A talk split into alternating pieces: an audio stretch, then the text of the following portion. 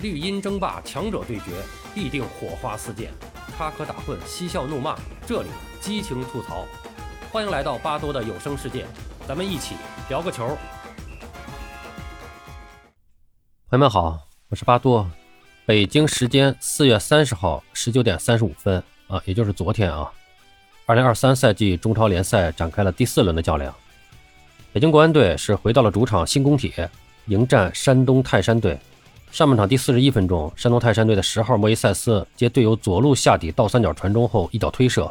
皮球被门将韩佳琪扑出。紧接着孙国文的补射是击中了横梁，北京国安队是逃过一劫。四分钟以后，山东外援克雷桑在禁区内被北京后卫柏杨撞倒，主裁判没有做出表示。山东泰山队教练组的崔鹏是提出了抗议，被主裁判黄牌警告。呃，下半场呢，双方是互有攻防，但是均无建树。最终呢，北京国安队是在主场零比零战平了山东泰山队，开赛遭遇了四轮不胜。呃，之前呢，对于前两轮遇到困难的这个武汉、山东和北京，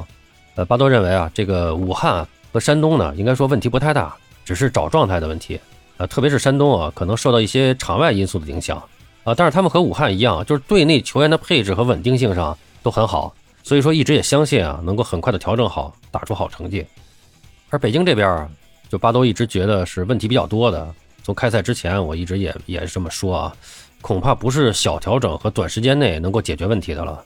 从昨天的比赛来看啊，山东队无论是绝对实力还是现场表现，那都是碾压国安队的。呃，不光是上半场有一次逼近的机会，运气不太好，打在了横梁上，和一次疑似的点球机会。那么主要呢，还是全场都进行这个高位逼抢的打法，从头坚持到尾，完全压制了北京队。呃，北京队几乎是没有什么太多的机会啊，全场只有一次射正，还是绵软无力。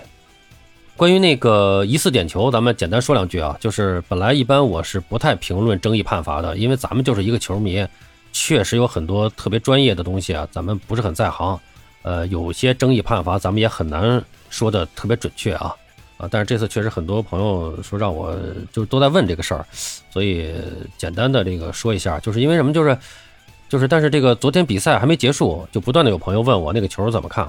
呃，恰好昨天呢，我是去了新工体，当时还在现场看比赛。然后这个中场休息的时候呢，我就给几个朋友回了一下，我说就是我在现场看台上看啊，第一反应是吓了一大跳，感觉是个禁区内的犯规。呃，但是我所在的位置呢比较高，我看不清这个球的线路和这个进攻队员、防守队员的这个位置关系啊，因为他在禁区里边几个人迅速的就是。发生了一个碰撞，然后那一瞬间的情况，这是看不太清楚的，呃，那么也看不到回放嘛，现场，所以也没有办法进一步判断，要等回家以后找视频回放看一看才好判断。呃，我估计有的朋友就肯定对这个回复也不是特别满意嘛，就是，呃，昨天看完球以后呢，在这个坐地铁在打车，呃，回到家呢，大概是快十二点了，也比较累了，我就洗洗就睡了。今天早上醒过来一看呢。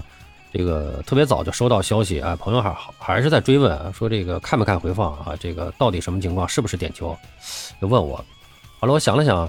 呃，昨天都说了这个看了回放回复人家嘛，所以我就起来到处找回放看。说实话，这个角度也不是特别多，看了半天呢，具体的分析咱就不多说了啊。我也不是规则方面的专家，我只能凭我自己的感觉来说，我觉得至少吧，百分之七十吧，大概率是点球啊。这个纯个人观点啊，无所谓。对错，我说对了也好，说错了也好，啊，这个都是我个人的一个直观的感受，啊，所以说就是，呃，很多人关注这个球，就破例在节目中呢，把我的观点说一下啊，这个不喜勿喷啊。所以说昨天的比赛，我认为山东队是打得非常好的，加上那个复出的克雷桑，哎呀，表现真的很棒。反过来说，北京国安队，正如他们的主教练斯坦利所说的，能取一分已经是非常幸运了。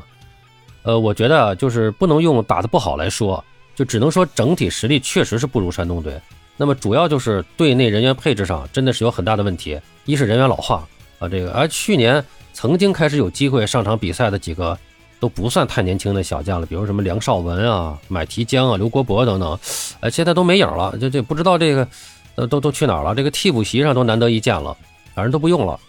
第二个就是外援引进上，比如说在中场引进了德索萨和阿戴米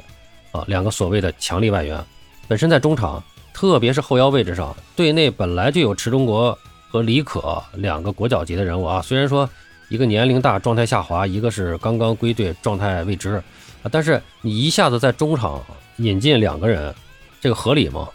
就是之前我觉得无论是德索萨还是这个阿戴米，我都没有过多评论，因为几场比赛你让他一下看出来他打得好也不好，啊，这个真的不太好说啊，因为他们都是带着光环来的。呃，其实当时你像奥古刚来的时候，第一年打的也不好嘛，所以我也没太说。但是昨天我在现场看，因为在在这个高处看嘛，说实话，我觉得这阿黛米的这个作用和表现真的是很差。基本上在前场打出反击来以后，或者说在前场进攻的组织上，阿黛米拿球以后，这个出球的线路非常的不合理，真的没有起到一个就是这个攻防转换或者说这个进攻组织的这个作用。所以这就是我就觉得这个中场的外援配外中场这个外援配置本身就不太合理。另外呢，就是最主要的还是就咱们今年引进的这几个外援，全都是三十三岁左右的。咱先不说水平怎么样，可以预见的，明年后年这个外援的阵容都不会太稳定，肯定是处于年年换外援的这么一个情况。而国安队呢，这个一大特点就是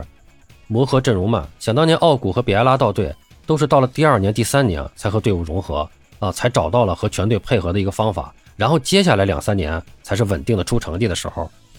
所以说我不光是不看好国安今年，未来两三年我都不太看好。当然了，我说的这个不看好，倒也不是说国安马上就陷入保级圈了啊，因为现在这前四场比赛其实，呃，三场平局，打平了山东泰山，这是去年的亚军；打平了武汉三镇，这是去年的第一名，是吧？然后这个打平了这个呃梅州客家，这个主场打平，确实觉得有点不应该，但是毕竟。那去年梅州客家打的也还是可以的，也还是不错的啊。就是客场对青岛呢比较意外的输球了。那么所以说，就说的，我觉得这个保级还不至于啊。但是只能说，就是你指望今年和最近两年出好成绩，我觉得很难。我估计大概率就跟去年差不多，就是中游偏上的这么一个位置啊。这个说实话，对于国安球迷来说，这样不温不火的状态，也着实是挺熬人闹心的啊。比赛咱们就简单的说这么多吧，就一场比赛，然后。再跟大家简单说一下，呃，关于这个去新工体现场看球的一些小的感受吧。那么关于这场比赛和新工体初体验的一个现场感受，呃，主要也就是这么多吧，就大概说这些，好吧。好了，朋友们，今天咱们就聊到这儿，感谢您的收听。您有什么想和巴多交流的，咱们评论区见。欢迎收听、订阅、评论、转发，我们下期再见。